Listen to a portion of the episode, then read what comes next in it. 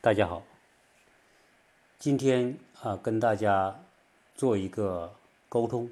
这个沟通呢作为我的一个开场白，这个开场白可能时间会有一点长，啊，可能希望大家谅解。为什么我要做这样的开场白呢？因为最近我们美国新生活的朋友群，啊。我我是建了一个这样的一个沟通群，这个沟通群呢，基本上就是一些听友听了我的这种节目，然后也觉得想跟我们建立一些沟通和联系的，他就加我的微信，然后我呢会要求大家说加微信的时候注明是听友，啊，只要你注明是听友的，我一般都会接你的微信，然后呢会把你放到。导入到我们的这个听友群里面，呃，在这里呢，我也跟大家说一下，如果是说你加我的微信，第一，请注明是不是听友，呃，因为不是听友的，我一般就不会加，因为外面的各种各样的这种呃要求加微信的很多啊，我们不知道他是听友的话，我一般就不会加。第二个呢，如果你是注明是听友，同时请注明一下要不要加群。如果你要加入我们美国新生活群呢，你注明了，我就会把你加进去。如果你没有注明呢，呃，可能我也怕你不愿意加入，因为我的听友里面有很多是不愿意入群的，因为觉得这个群很烦，经常会有呃太多的内容，然后。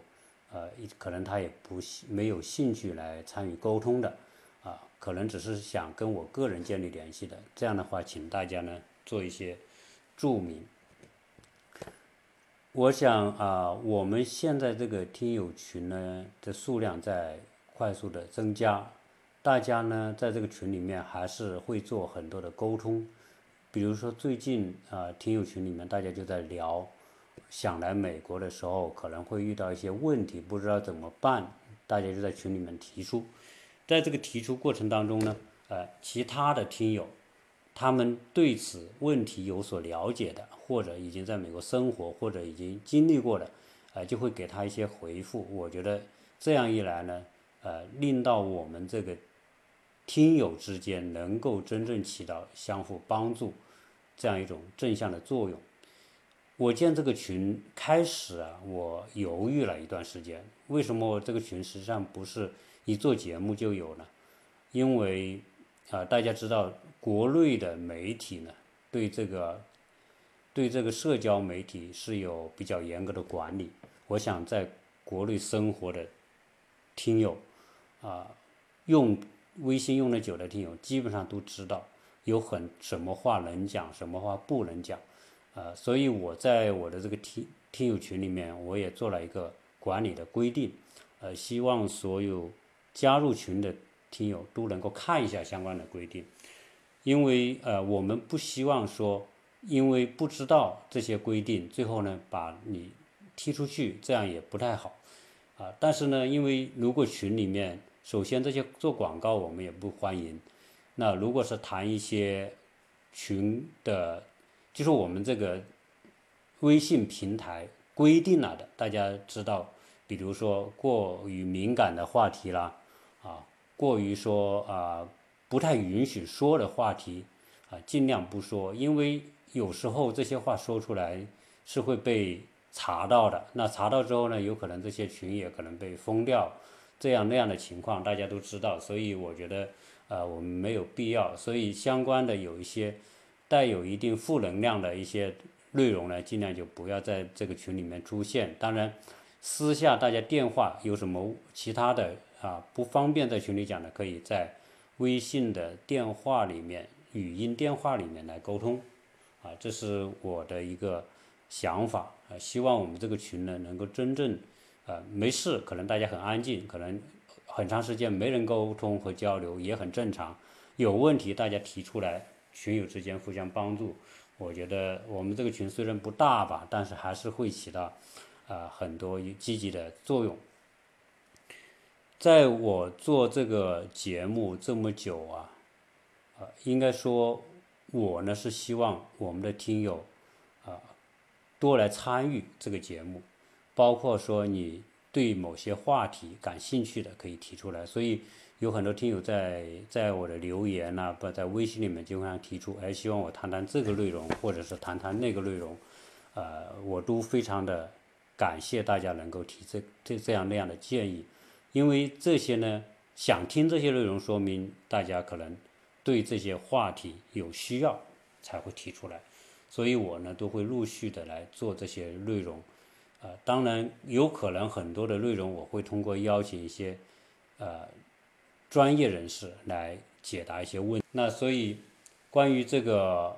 群的这样一些参与和管理呢，呃，首先我非常的感谢各位积极发言的，给其他听友提供帮助的，包括呃我有很多。听友呢对我个人很信任，所以啊有很多的话题啊都会跟我来讲啊。那对于这些听友，我更表示感谢，因为信任是最为珍贵的一种东西。呃，我我想呢，对于这这一部分的听友，他个人有什么样的一些问题或者一些什么需要的帮助，我都非常乐意啊。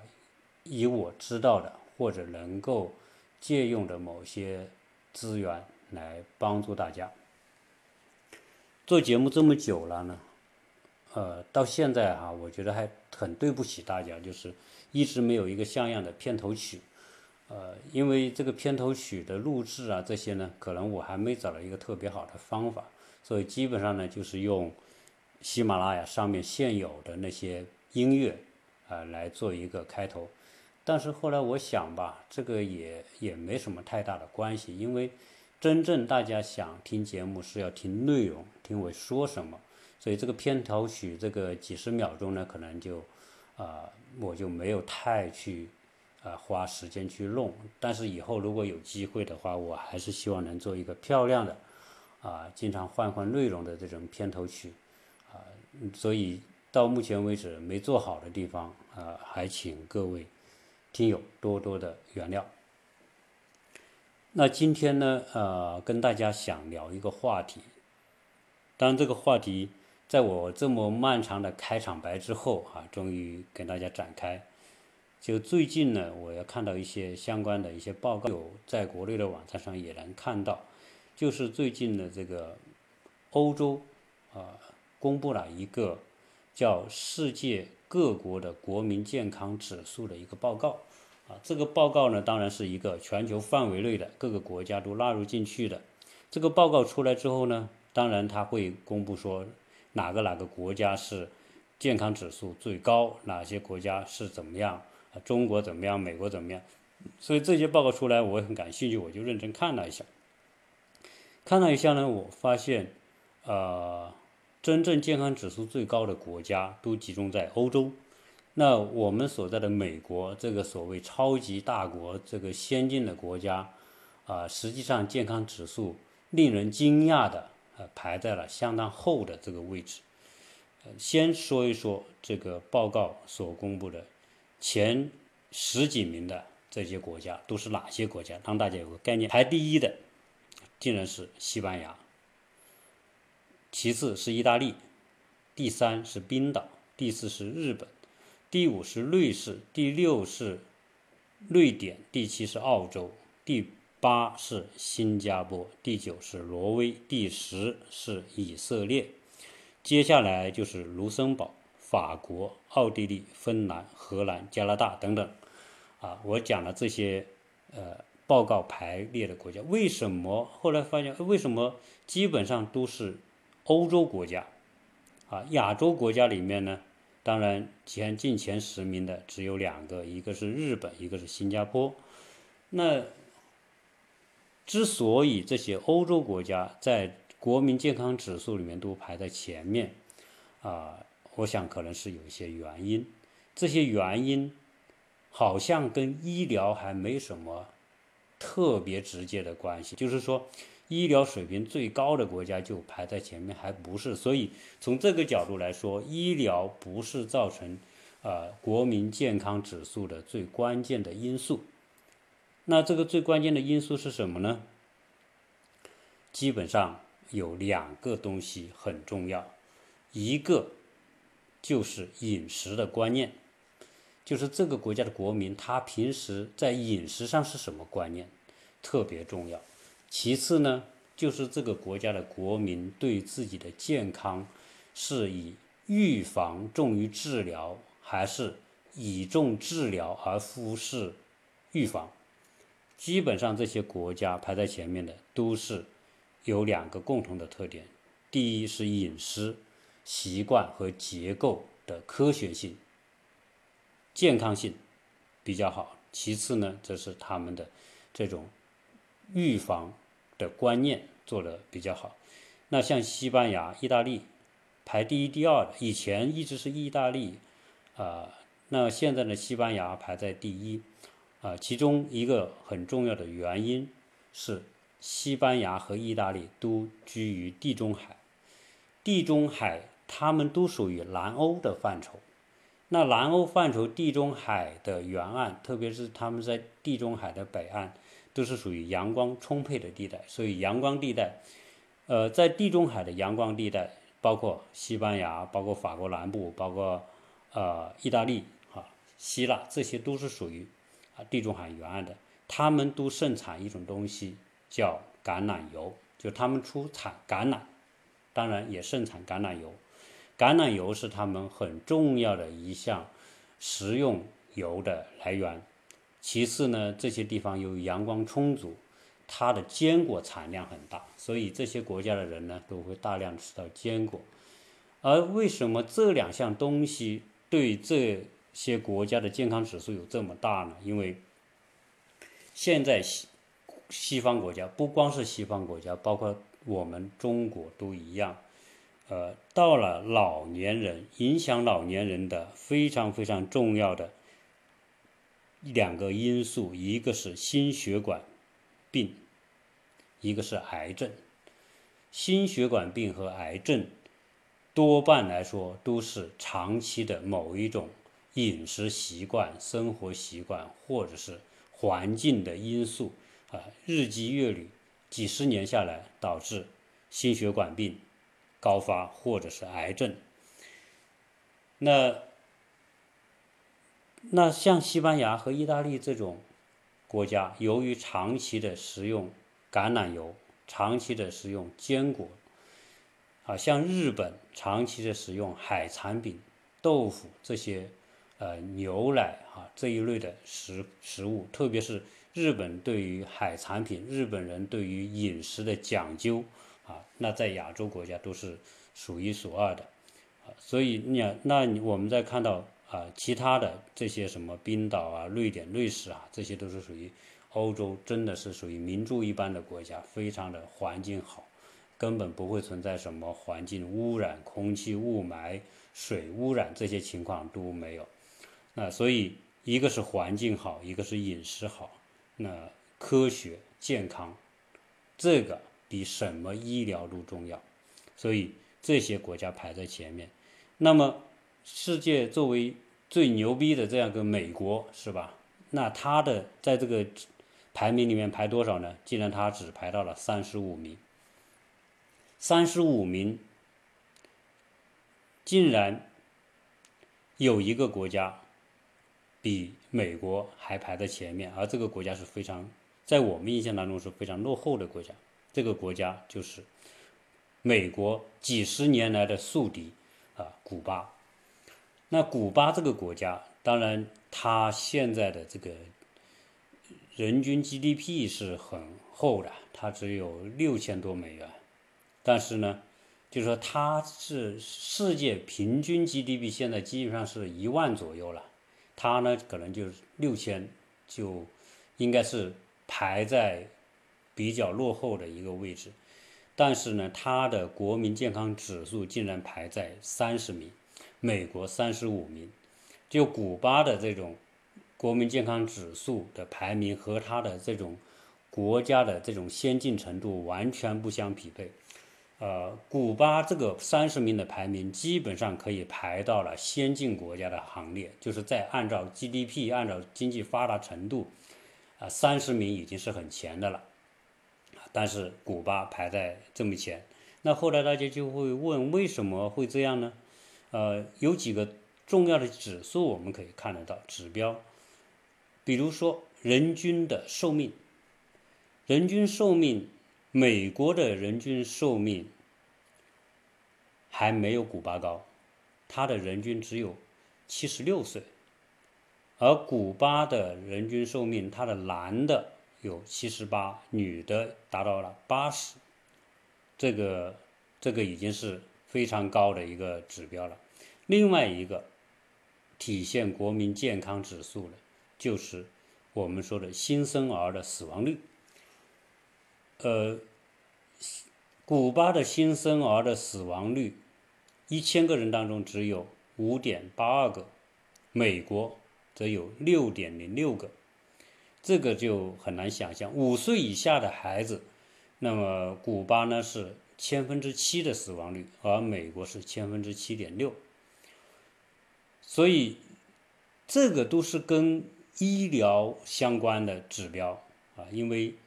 婴儿出生之后能不能够得到妥善的这个医疗的救助啊，是不是有一个好的这种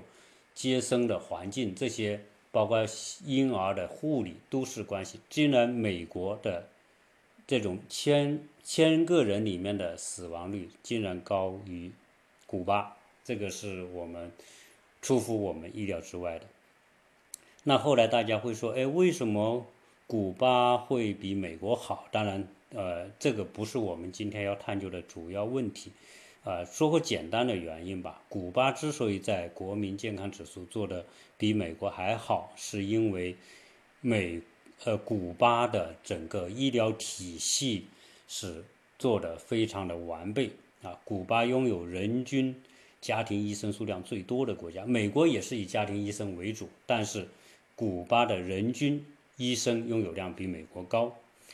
呃，古巴的很多项的医疗治疗的水平在世界都排在前面，所以有很多项目，包括我们知道有些癌症。很多的政要，一些患了一些重要疾疾病都去古巴看病，啊，所以古巴的医疗水平实际是很高的。曾经还有美国的很多医学院的学生被送到古巴的医院去实习，啊，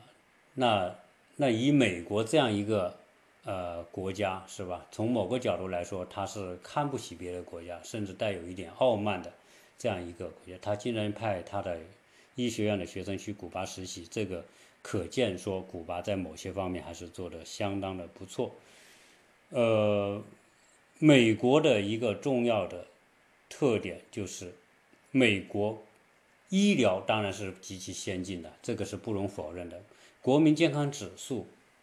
偏低不等于说美国的医疗水平不高，美国的医疗水平是相当的高，技术也是相当的先进，设备也是最先进的。但是美国的看病那真真来说是很贵很贵的，呃，就是在美国，如果是得了大病要去做手术，那就得住院，这个住院费有多贵呢？啊，基本上来说按正常的。那就是一天一千九百九十多美元，就将近两千美元一天，啊，这是美国，啊，当然至于它有保险是另外一回事。我们等下要重点讲的就是这个保险。那古巴住院做手术一天的费用只要五点五美元，所以这个就可以看得出这个古巴的医疗的。这种费用成本，那和美国完全完全不是一个等级的。但是古巴这一套的医疗体系真的做得很有效。好，讲到这里，我就要跟大家提一下啊，就是如果我们的听友是在美国生活的，对美国的保险各方面都已经很了解的呢，啊，我就建议大家就可以不要再听了，因为呃，我们接下来要谈的就是一个。呃，美国的一个保保险的一个问题，因为有听友呢跟我提到过相关的问题，我也顺便利用这个节目跟大家来聊一下美国的这个保险。呃，第一呢，这个保险这个事情呢，可能是比较枯燥啊。第二呢，如果是呃对美国保险很了解的呢，呃，大家就可以不用听了啊。这是不要浪费大家时间，因为确实每个人时间都非常的宝贵。好，那么我们呢，就今天先聊一聊这个美国的这个保险。呃，美国呢是一个啊保险业极其发达的国家，全世界啊保险公司拥有量，美国是最多的。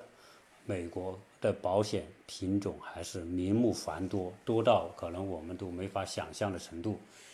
呃，所以呢，要谈美国的保险，肯定不是啊我能谈得清楚的。加上它各行各业的保险啊，多到我们都没法想象。我们中国人也也买美国这么复杂的保险体系。那今天呢，就先简单的聊一聊美国的这种医疗保险因为人的健康安全是第一位的。那美国医疗保险就这一个领域都已经是非常复杂了。首先是在美国。是必须有医疗保险。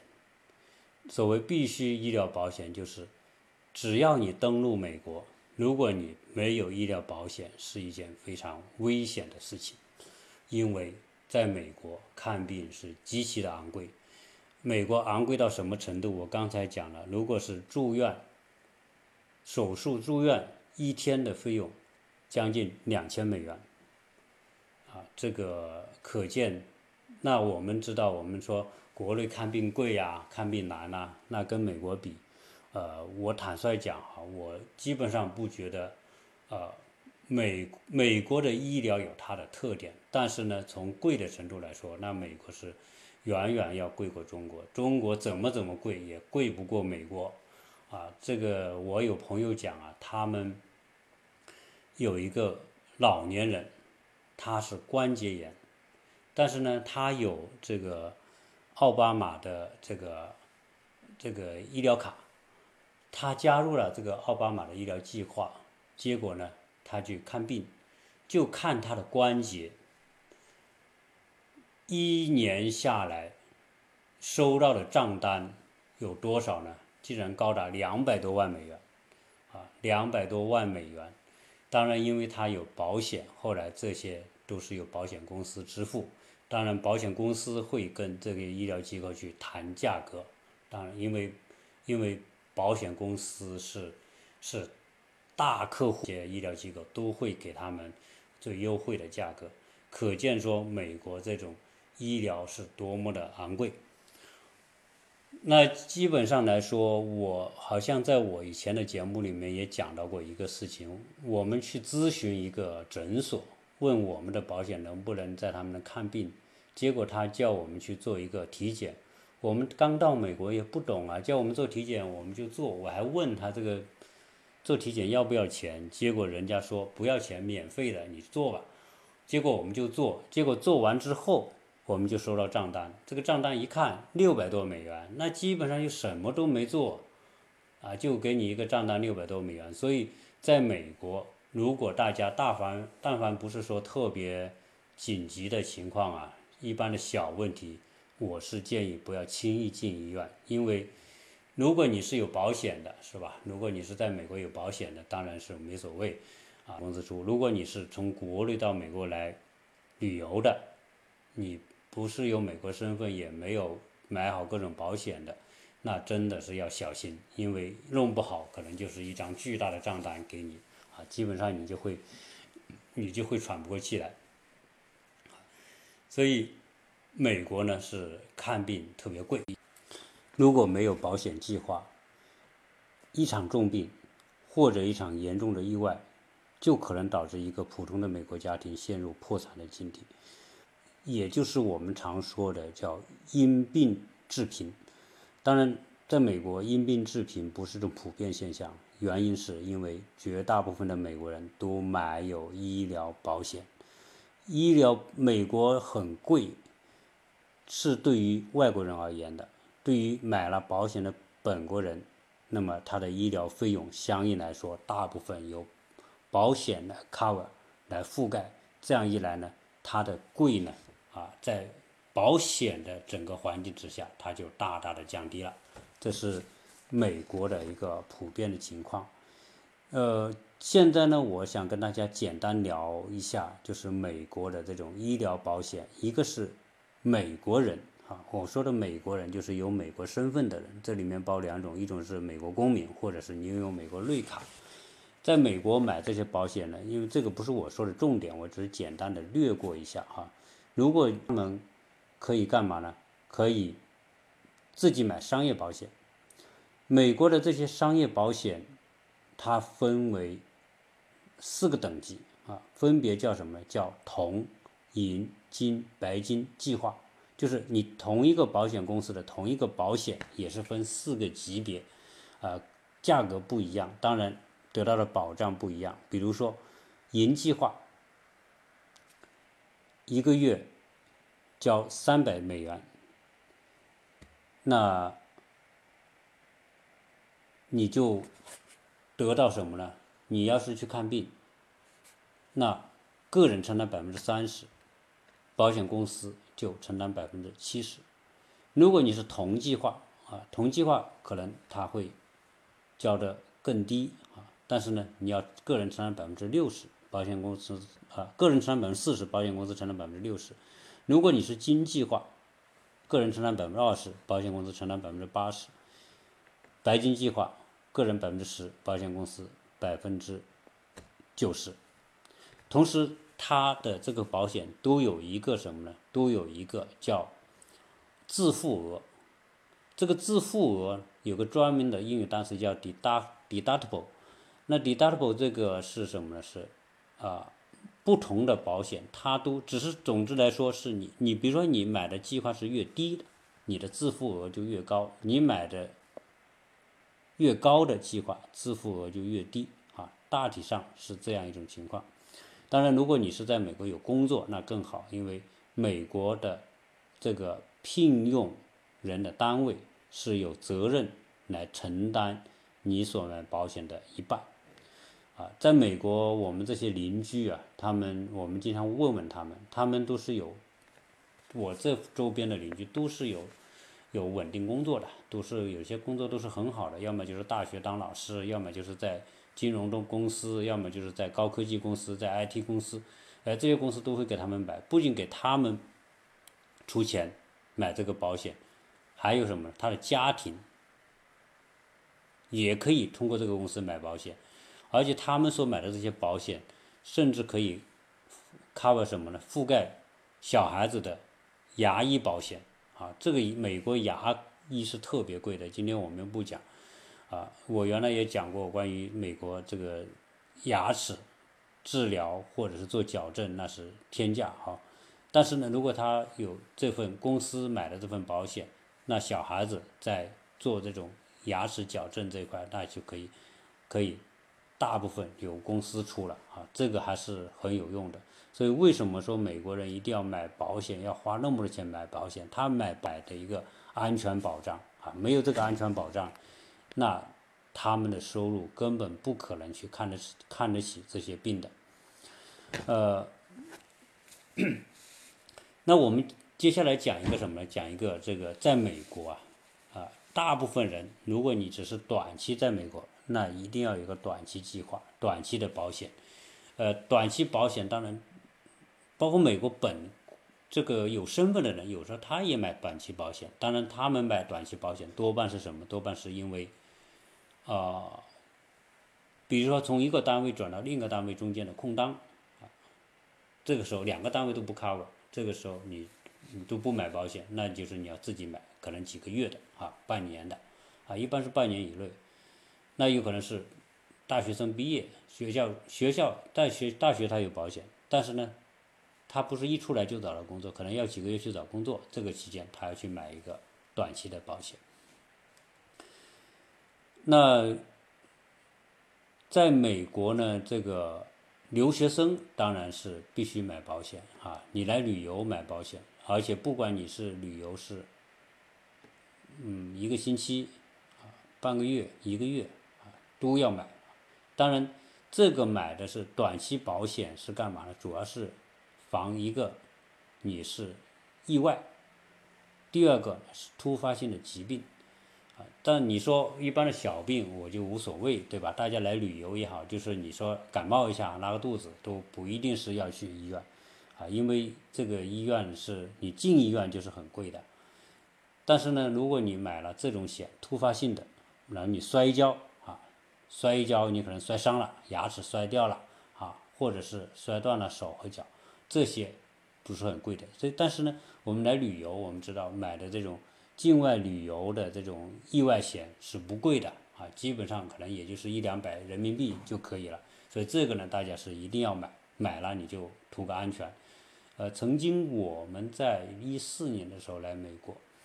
买了一份这样的保险，买了份保险呢，当时在美国呃旅游期间，我太太就觉得身体不舒服，啊不舒服，我们就去约医生看病，啊医生呢只是做了一些检查。啊，说你没有什么特别大的事，啊，后来呢，就是收了我们多少钱呢？收了大概三百多刀，啊，大概四将近四百刀吧。那我他会给一个发票，给一个证明给你。那基本上呢，我们就啊回国之后就拿这个在美国看的这些记录和发票，就寄给这个保险公司啊，这保险公司。还会给你，给你理赔的啊，基本上大部分都给你，呃，赔给你啊，这个还是有用啊。这因为就不怕意外嘛，还是就怕万一哈遇到什么情况，啊，这个保险还是很有。那同时呢，另外一种情况就是在美国留学啊，留学这个买保险，我们的听友里面有很多是想来留学的，或者小孩子有在这边留学的。大体都了解这个情况，我呢就把这一部分跟大家也再讲一讲。呃，留学生基本上都拿的 F 一签证，那你持 F 一签证，你在学校去注册的时候，办注册的时候，你必须先购买保险，你要提供你购买了保险的证明，否则你不能注册。啊，你不能注册，你就不能上学，不能上学，F 一就失效。啊，大家听清楚了，所以，呃，保险必须买。啊，这是强制性的，就是 F 一。为什么美国政府说你留学生必须你 F 一是外国人，也说你是外国人？但是美国有个前提，如果你你外国人没有身份，你在美国玩、旅游、读书，突然得病了，你进到医院，医院是必须治疗的。就美国法律规定，就是说，不管你是什么人，哪怕你就是一个真的就是一个啊流浪的人。啊，你送到医院去，受伤了送到医院去，医院也是无条件要给你治，治完之后给你账单，至于你怎么付是另外一回事。他不会因为说，啊，你没有钱，我拒绝给你看病这种情况，在美国这就是属于所谓的人道原则啊。那，呃，当然有时候我们会听说，我们在中国会出现的说，哦，没有病啊，没有钱就不让看病这种情况，但是。在美国，他有这个，正因为是这样，所以你留学生强制要你买保险。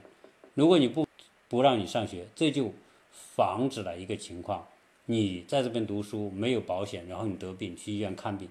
然后你付不起钱，最后这个最后买单谁买？你是外国人，那不就医院自己要买单了？所以他通过这个就防止了这个啊漏洞的出现啊，这是 F 一签证啊。国际留学生必须要买这个保险，只是这个保险呢分几种情况。第一种情况就是学校给你提供一个保险公司，直接就在你的学费里面，就是你交学费的时候，他列了一个清单。啊，在美国交学费，根据你选的学科学分，你可能十二个学分，一个学分比如说四百块，那你就是四千八。然后呢，你还要买一份，啊，学校给你打包在一起的这个医疗保险。一般来说，啊，不同的学校联系的保险公司不一样，这个钱多少不一样。我们在亚特兰大这边，它有个学校，它给你是一个学期是一千四百美元，啊，这个还是不低的啊，一千四百美元。但是在加州呢？那个学校呢，它只要四百美元，你看相差很大，所以不同的学校不一样，而且那个四百美元，加州那个四百美元呢，它它给你保险的内容还多，啊，这个就是不不一样的地方嘛。呃，当初我呢是买了一个校外的计划，就是自己买的一个计划，呃，我自己买的那个计划是九百美元，结果学校计划只要四百美元，他就问你愿不愿意转到学校的，如果转到学校的，你当初交了四百美多美呃九百多美元，他能退几百美元给你，啊，所以。在加州这块，可能我不知道其他的呃学校怎么样，只是我在的那个学校还是不错，就是这个保险费用低，啊，相对还是不错。但是我到了这边之后呢，它就贵了，它一个学期一千四百美元。后来我知道这个学校它也会通融给一个另外一个方法给你解决，哈，这后面我们等下再讲。学校的这个选择的保险公司呢，一般都是很正规的，信誉好的，那。基本上它保的内容也比较全，呃，所以呢，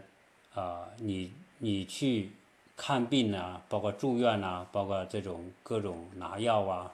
化验呐、检查呀，这个都是很贵的。那你有这份保险之后呢，这个大部分的这个费用是由保险出，但是基本上你要自己还要出一部分，啊，以我们现在来说，基本上是百分之八十由保险出。那有一些好的学校的医疗计划里面，甚至还包括牙科的和视力方面的。你学生嘛，牙齿矫正是在学生阶段，视力不好也是学生阶段。所以如果它覆盖了视力和牙科还是不错。但是我了解的时候，我们这边的是不不覆盖牙科和视力的。第二个呢，就是说你要是买这个保险很方便，我刚才讲的是放到你的这个学费的这个。单里面去，你直接付学费就涵盖了这个啊这一部分的计划。当然，学校呢还有一个相应的一个诊所。如果你有一些相应的小病呢，是不需要去外面的医院，可以在诊所里面看，收费也相对来说是比较低。在这种学校的计划里面呢，假如说像我这种情况，比如说学校给你的这个。计划是一千四百美元一个学期，但两个学期就两千八嘛，那我会觉得贵，我就是我就想我能不能买校外的这种保险呢？啊，他给你的答案是可以的，所以美国呢在这个方面呢，它是就是按它规定办事，他给了你一个合理的通道做选择，你首先你是选可以选择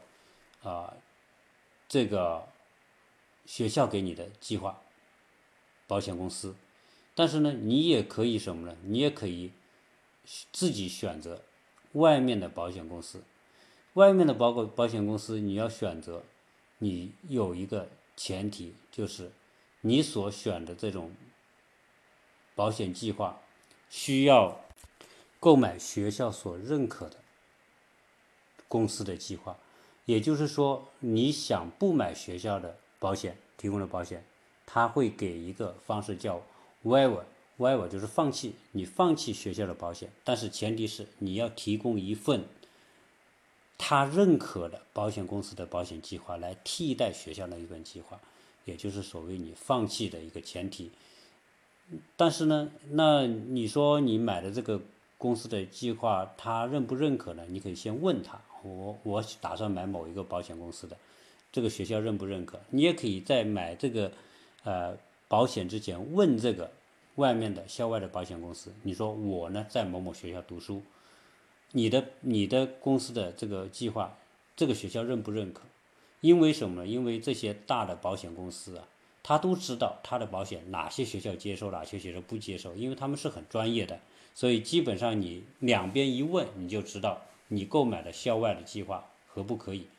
假如说可以，那你就要先购买，相当于是两个动作。你在注册的时候，你交的学费里面已包含了学校的那一份保险的费用，但是你打算放弃这一份，买校外的计划，这个时候你就自己先咨询好，两边都能够确认好，双方是接受对方这个计划，那你就买了校外那份计划，你要另外要付钱，可能比如说外面这个计划是七百美元，学校的是一千四，那你省了七百，但是呢，你要先付七百给到这个保险校外的这些保险公司，那这个公司呢就让你的保险生效，然后呢，他会提供一个证明清单，你买了这个保险，然后呢，你再拿到这份保险校外的这个保险。就找校内的这个交费的部门咨询，那交费的部门他会给你一个什么呢？给你一个指导，怎么来通过网上操作？所有这一切，现在我相信所有美国学校都是在网上来完成的。他会告诉你登录你自己的学校网站，学校网站里面有一个 financial，就是金融那个栏目里面会有一个通道是。放弃学校保险的那个通道，然后你要进去注册，注册完之后提交资料，学校审批，学校审批了之后，他就会把在学费里面扣的那一部分钱就退回到你的账上，在学校那个账上，而且你登录你的个人的网站就可以看到他退了多少给你。比如说我上次买的它是一千四百多美元。我买了校外计划，当然我买的这个校外计划可能不一定是，可能这种保障率没有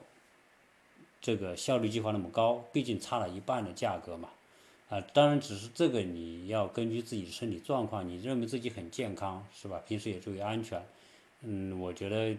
我第一点啊更合适，那你可以自己来做选择。那我外面买的是七百，这边是一千四，那后来他就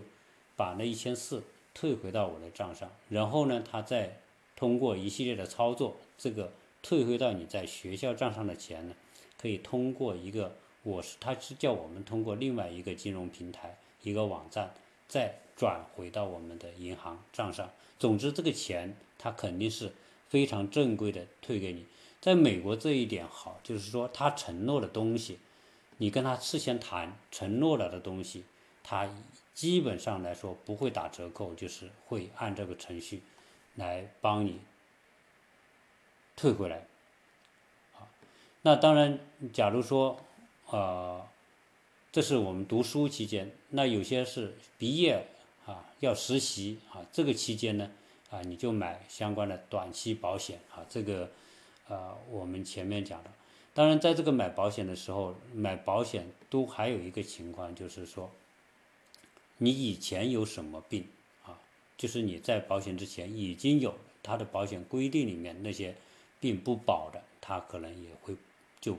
不会放在你治疗的计划里面啊。这个啊，很多啊，国内的险种应该也是这个这个情况。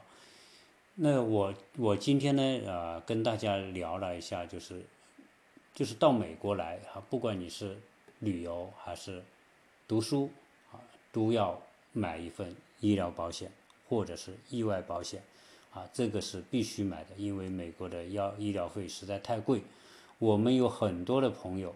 啊遇到过这种情况，他们有些是什么呢？有些是有身份，但是呢，他们可能没有买保险，因为。我有个朋友，他有个牙齿要拔，在这边，他的保险里面不包括牙这一项，结果他自己去拔牙，他拔一颗牙就三千美元，啊，这个也是很吓人的。但因为他保险也没覆盖啊，这三千美元就得自己掏，啊，所以到美国来，美国美的这个地方呢，就是啊，其他的你都可以可以马虎一点，但是这个保险的事情千万不能马虎。啊，事关我们的这个呃健康安全啊，当然也事关我们的这个呃收入支出啊，这个这个可不是一个小问题啊，是一个特别巨大的。有些时候，那当然你说呃可不可以赖账啊？有人说在美国，那我些我就是低收入赖账啊，这些当然是可以。那那不是每个人都是低收入，低收入他反正没什么指望了，是吧？我就赖账，我也不怕信用记录这个那个的，那你可以这样，是吧？但是如果你是正常的有工作的，大家都要保自己信用的情况之下，而美国人是特别啊看重这个信用，因为信用跟个人的利益的方方面面都有关系，所以大家不会去走到那一步啊。但是我们外国人呢，我觉得也不应该说因为这个疏忽啊，最后导致在这边巨额产生巨额的医疗费用，最后你付还是不付啊？你要不付，有可能变成你的。一个记录，那你说我也不是美国人，我我也不怕他这个记录，但是我觉得也不应该这样。现在所有的信息都联网，如果你有这个记录，啊，有可能未来你要申请美国签证或者来美国，或者后来跟美国的移民啊各方面有关的，那么这些记录有可能都成为你的一个不良记录，啊，这个我觉得都没有必要。反正来说，有。社会上的各种保险计划可以给你提供，你要花这种钱，我觉得还是应该去花这个投入啊，这个作为个人安全保障。那今天呢，呃，啰啰嗦嗦呢，就跟大家聊了这些啊一些小话题吧，因为更更正式的关于美国人买保险，因为我今天就不好讲这个呢，第一个呢很啰嗦，很枯燥，很无味。而且呢，就是真正是在美国生活，在美国有身份的人，我相信大家都已经了解了，也用不着我去讲。所以我主要是针对说，啊，没有美国身份，在美国短期生活或者是留学的一个大概的情况。呃，如果大家对这个买短期保险，特别留学保险有什么问题，还可以加入我的微信去，加我个人微信。啊，我个人的微信号是幺八六零七三幺八二零零，或者是啊鸟人的拼音，你输入进去也是我的微信号。那我你请你注明听友，然后需不需要入群？那我会啊欢迎大家加我的微信，谢谢大。